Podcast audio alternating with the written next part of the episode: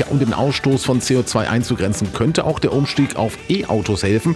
Doch die Bundesregierung hat die Förderung von E-Autos zuletzt gestoppt. Damit stellt sich vor allem finanziell die Frage, wie lohnenswert ein Umstieg auf E-Autos noch ist.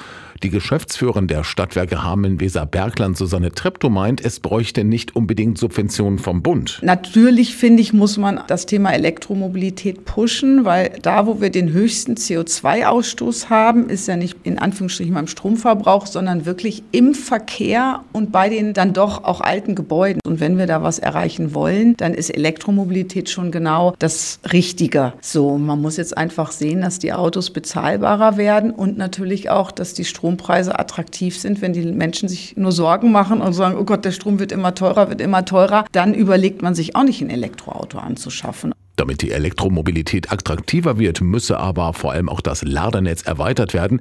Bei einer Erhebung des Verbandes der Automobilindustrie VDA aus dem November letzten Jahres ging es darum, wie gut ausgebaut E-Ladestationen im öffentlichen Raum sind. Und da landete der Landkreis Hameln-Pyrmont mit gerade mal 90 Ladesäulen auf einen der letzten Plätzen.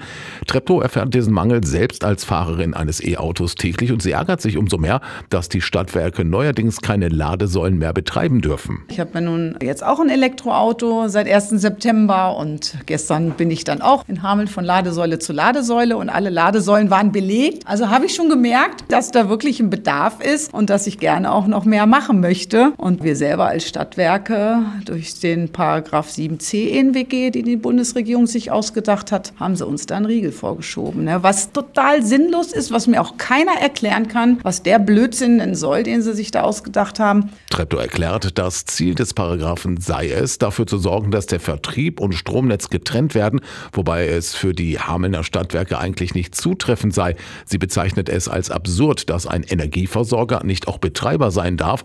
Die Geschäftsführerin weiß aber auch, dass sich an dem Gesetz so schnell nichts ändern wird. Davon möchte sie aber nicht, sich nicht aufhalten lassen. Also wir werden weiter Ladesäulen betreiben. Wir werden das jetzt unserer Tochtergesellschaft zuordnen, Schaper Rohrleitungsbau. Da muss jetzt die Satzung dann geändert werden. Und dann sind die Eigentümer Eigentümer der Ladeinfrastruktur und wir dürfen sie dann aber betreiben. Aber das ist jetzt so ein formeller Akt, den wir jetzt umsetzen Anfang des Jahres. Und dann werden wir weiter am Ausbau planen und weiterarbeiten. Aber es ist alles unnütz und wir verlieren Zeit, wertvolle Zeit.